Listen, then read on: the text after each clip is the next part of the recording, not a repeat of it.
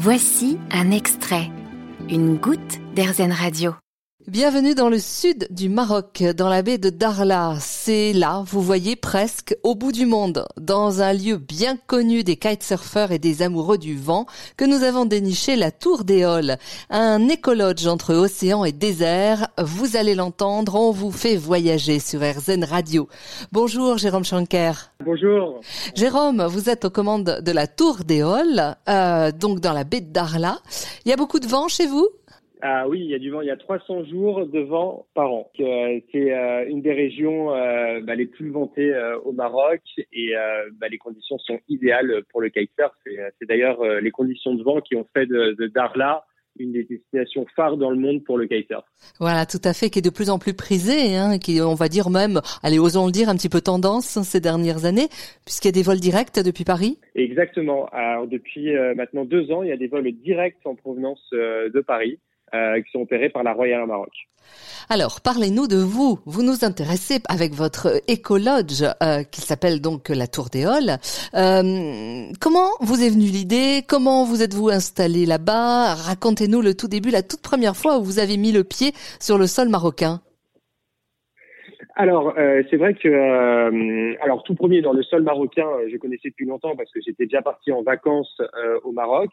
Mhm. mais Darla, en fait, c'était une idée. J'ai toujours eu envie de monter une structure hôtelière spécialisée dans, dans le kitesurf. Donc moi, j'ai grandi dans le milieu hôtelier. déjà, c'est une petite parenthèse. mon arrière-grand-mère était à l'origine des, de la fondation des Relais Châteaux.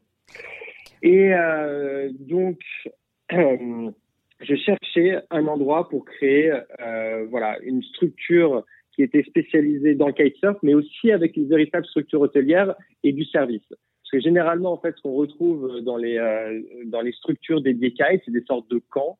Euh, c'est pas vraiment des hôtels qui se concentrent uniquement sur le kitesurf. Et moi, l'idée, c'était vraiment de chercher un endroit euh, ou euh, un lieu propice où on pouvait créer un endroit pour le kite mais aussi un hôtel en tant que tel avec vraiment euh, un service de qualité euh, voilà, proposé. Donc l'idée c'était d'abord de faire du sport ou bien d'abord de faire voyager? Euh, L'idée c'était d'abord, c'était on va dire un hôtel bien-être. Donc c'était euh, le sport, oui, parce qu'en fait, ça fait quand même partie de le, le kitesurf fait partie de l'ADN de la Tour d'Éole. Il n'y aurait pas vraiment de Tour d'Éole sans kitesurf. On a une grande plage privée où on propose le kite, mais autour du kite, euh, à, à, part le kite, il y a quand même une destination magique qui est Darla. Et euh, notre structure permet vraiment euh, d'en profiter dans des, dans des très bonnes conditions, dans un hôtel confortable. Euh, voilà, on n'est pas juste un camp dédié pour le kite. On n'est pas un camp d'ailleurs. On est voilà, on est un hôtel avec un, un écologe avec un positionnement haut de gamme. Alors vous avez tout construit, racontez-nous. Alors oui, exactement. Alors on a construit et déjà on a tout construit en bois. Euh, alors on a fait appel à une société euh, donc euh, spécialisée en ossature bois, donc c'est pas du tout des, des cabanes, hein, c'est vraiment des, des, maisons en ossature bois. Et alors pour le coup, on, est un écologe et la démarche écologique, elle était présente dès le début lors des constructions. Donc on a construit en bois et on a aussi sourcé le bois qu'on a utilisé pour la construction euh, pour être sûr qu'il ne participe pas, qu'il ne participe pas à la déforestation. Mmh, mmh. Voilà.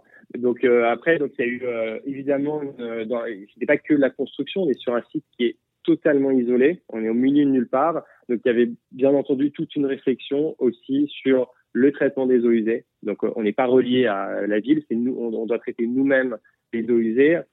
également pour l'approvisionnement en eau, enfin il y a, toute une logistique parce qu'on est loin de loin de tout pour fournir l'électricité, pour l'eau chaude. Alors bien entendu, il y avait beaucoup de, réflexions techniques et par exemple, on utilise bien entendu l'énergie euh, solaire, euh, notamment pour euh, pour chauffer l'eau ou pour l'électricité sur certains endroits de l'hôtel. Et vous êtes de plus dans une région particulièrement aride, hein, où l'eau est vraiment un bien hyper précieux?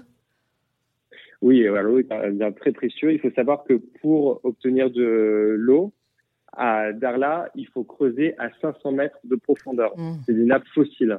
Donc c'est des nappes fossiles, donc on ne connaît pas. C'est très très difficile d'estimer euh, quelle est la quantité d'eau qu'il quantité d'eau qu'il y a dans ces nappes fossiles. Et une fois qu'elle sera épuisée, ben, il n'y aura plus d'eau. Donc euh, il y a aujourd'hui euh, d'ailleurs la région de Darla fait un travail sur euh, la désalinisation de l'eau de mer pour justement penser bah, au futur et à l'approvisionnement en eau à Darlan. Alors vous avez décidé de construire tout seul, Jérôme, avec vos petites mains? Non, non, non, non, non, non, on n'a pas. J'ai pas construit ça tout seul. Euh, euh, pour le coup, euh, donc c'était un projet de construction qui était très complexe. On, on est loin de tout. Euh, on est loin du centre-ville, on est loin des grandes villes euh, au Maroc. Euh, donc ça a été une grande logistique et bien entendu on était entouré de, bah, pour le coup pour la construction on, a fait appel à des, à des grosses boîtes Araba mais qui étaient spécialisées dans la construction en bois. C'était impressionnant et on a eu même eu du mal au début à trouver des sociétés qui étaient d'accord pour venir travailler à Darla parce qu'ils expliquaient que c'était à plus de 1500 km de chez eux. C'était comme euh, faire un projet de construction en dehors du Maroc. Et c'est sûr que c'est plus compliqué de construire à Darla que construire dans une grande ville comme euh, enfin, Marrakech ou Casablanca. On n'est pas du tout dans la même, dans la même logique. Alors, on va peut-être faire un petit tour avec vous. Est-ce que vous pouvez nous faire visiter euh, quand on arrive chez vous? Alors, déjà, première question, comment fait-on pour arriver chez vous? Euh, Il y a des transports en commun? Alors non, non, il n'y a pas du tout, il n'y a pas de transport en commun à Darla. Euh, il n'y a pas de transport en commun. Euh, donc quand vous arrivez, il y, a un, il y a un aéroport international, uh à Darla. Et euh, quand vous arrivez, alors nous, euh, en fait, on travaille avec une société de transport touristique, donc on vient vous chercher en 4x4. Et il y a 40 minutes de, il y a 60 km, donc 40 minutes de route pour aller de l'aéroport jusqu'à la Tour des Alors pourquoi un 4x4 Parce qu'avant d'arriver à la Tour des il y a quand même un, kilomètre de piste, donc il est préférable d'être euh, d'être en 4x4. Donc c'est un petit peu l'aventure quand même. Voilà. voilà. C'est ça, ouais, c'est l'aventure. on imagine, on est en train d'imaginer. Alors après, chacun a son bungalow, euh, chacun a sa chambre euh, sous forme de bungalow, c'est ça? Exactement. Donc c'est des bungalows donc privatifs, bien entendu, de, de 35 mètres carrés. Chaque bungalow a une vue euh, sur la lagune, euh, sur le lagon de, de, Darla, une grande salle de bain avec douche à l'italienne.